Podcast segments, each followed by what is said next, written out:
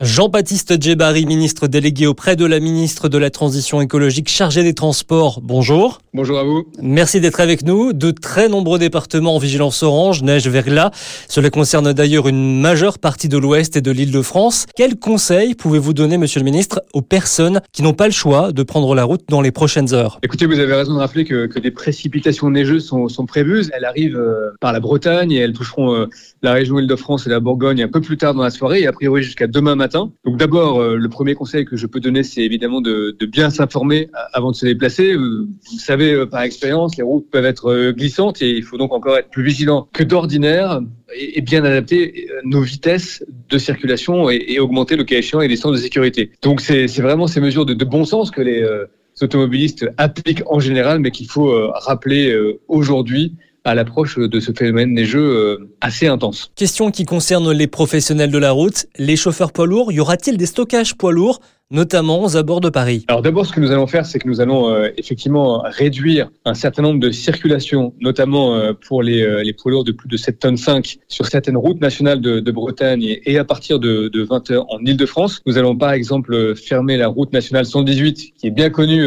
des, des franciliens, notamment à compter de 21 heures ce soir. Et avec les préfets, au, cas par cas, nous verrons s'il y a matière à ouvrir des zones de stockage poids lourds ou de mettre en place des itinéraires de, de contournement, notamment en Ile-de-France France pour les poids lourds. Et il n'y aura pas de stockage tant que les routes sont praticables, mais évidemment, nous, nous anticipons ça en lien avec les préfets euh, des zones concernées. Couvre-feu oblige, l'impact de la situation neigeuse devrait être moindre pour les automobilistes. En revanche, on pense bien sûr à ceux qui demain matin vont devoir prendre leur voiture. Qu'est-ce qu'on peut leur dire?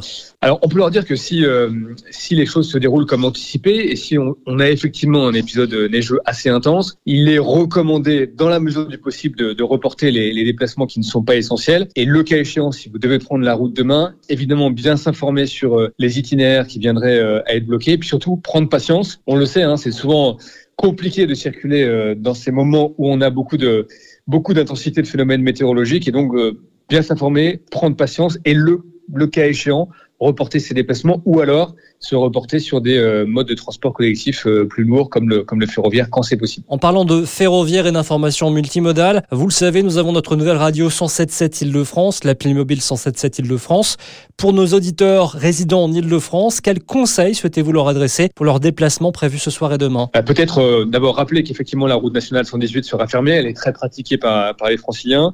de la même façon, bien s'informer. Ce qu'on anticipe, c'est qu'on aura des phénomènes neigeux à compter d'environ 20 heures 21h en Ile-de-France et jusqu'à le milieu, jusqu'au milieu de la matinée de demain matin. Donc on, va vraiment être euh, vigilant toute cette nuit et, on va anticiper tant que faire se peut avec les différentes euh, sociétés concessionnaires et, euh, nos directions régionales pour faire en sorte que les routes soient praticables, mais bien s'informer notamment demain matin avant de partir de manière à anticiper. Et puis les mêmes conseils à la fois de prudence, de patience et aussi de, report de leur déplacement si cela est possible. Vous savez qu'on est dans un moment aussi où, où on lutte contre le virus et qu'on encourage très fort le télétravail. Donc évidemment, si demain est un jour télétravaillable, nous encourageons tous ceux qui le peuvent à euh, s'en saisir. Monsieur le ministre, nous allons terminer avec un message vers les agents SANEF, les gestionnaires de voirie et toutes les personnes mobilisées durant ce phénomène hivernal. D'abord un message de remerciement. Merci euh, à ces femmes, à ces hommes euh, de l'ombre qui font un travail si essentiel pour notre sécurité sur nos routes tous les jours de l'année, pas seulement en période neigeuse. Souvent, on dit qu'on les voit, mais qu'on ne les regarde pas. Donc moi, je veux leur dire vraiment qu'on les voit et qu'on les regarde et qu'on les remercie. Et rappeler euh, à tous, à votre antenne, que leur mobilisation est, est, indispensable à notre sécurité, à la continuité de nos déplacements.